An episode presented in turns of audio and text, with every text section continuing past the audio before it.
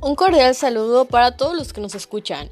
Es un placer traerles información de último momento. Y en este caso hablaremos específicamente de las políticas educativas en el México actual.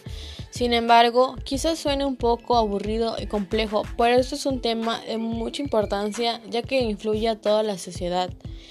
Estas son encargadas de optimizar, facilitar y proporcionar mejores resultados para los beneficios de nuestro país. Hay dos tipos, las explícitas que se encargan de equilibrar el sistema educativo. En segundo, tenemos las implícitas que tratan de verificar cuáles deben de estar y cuáles no.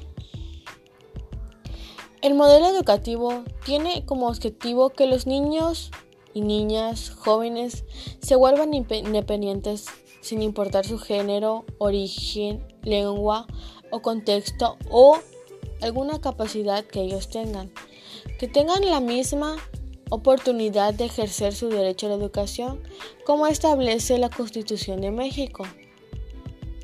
Las políticas educativas son objetivos estratégicos de larga duración, sostenidas por el tiempo, como son los proyectos y planes de acción formulados y planificados para promover una educación de calidad humana como un bien público y social.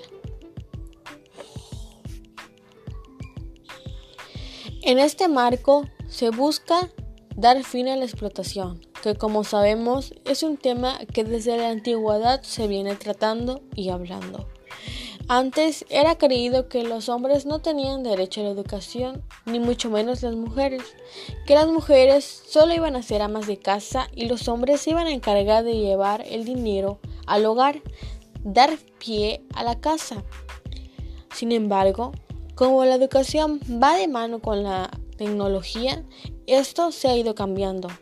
El pensamiento que tenían las personas se ha ido modernizando con la ayuda de la tecnología y a lo largo del tiempo. Ahora, en este siglo XXI se puede encontrar a personas más independientes, con un pensamiento diferente que los ha beneficiado y ha logrado formar a personas de un alto moral.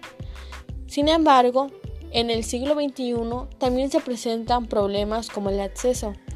En la actualidad tenemos un claro ejemplo como con la contingencia que estamos viviendo se puede ver que algunas personas de escasos recursos tienen este problema muy presentado ya que no puede constar de todos los recursos para tener la educación accesible, ya sea propia o para sus hijos o alguna persona que esté en su entorno.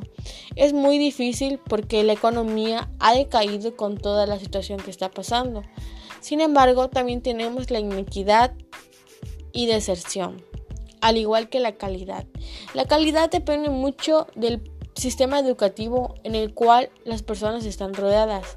Si un maestro no es una persona creativa, que busque el, aprendizaje de su alumno y se encargue de juzgar y valorar todos los emprendimientos que está llevando a cabo de la mano con él, no podrá lograr un entendimiento y aprendizaje satisfactible, porque no busca emprender, sino solo ayudar y no, no garantizar un beneficio futuro.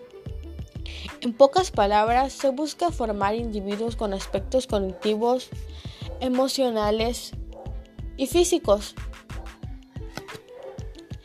La nueva escuela se funda de la filosofía educativa, que tiene como principal objetivo lo que ya había mencionado anteriormente, que un alumno en todos sus aspectos pueda lograr un cambio, ya sea emocional o físico o cognitivo. Normalmente, la revisión política se encuentra en temas subsectores, subsectores seleccionados, de acuerdo a las necesidades de cada individuo. Como había mencionado anteriormente, esta puede lograrse con la ayuda de dicho docente.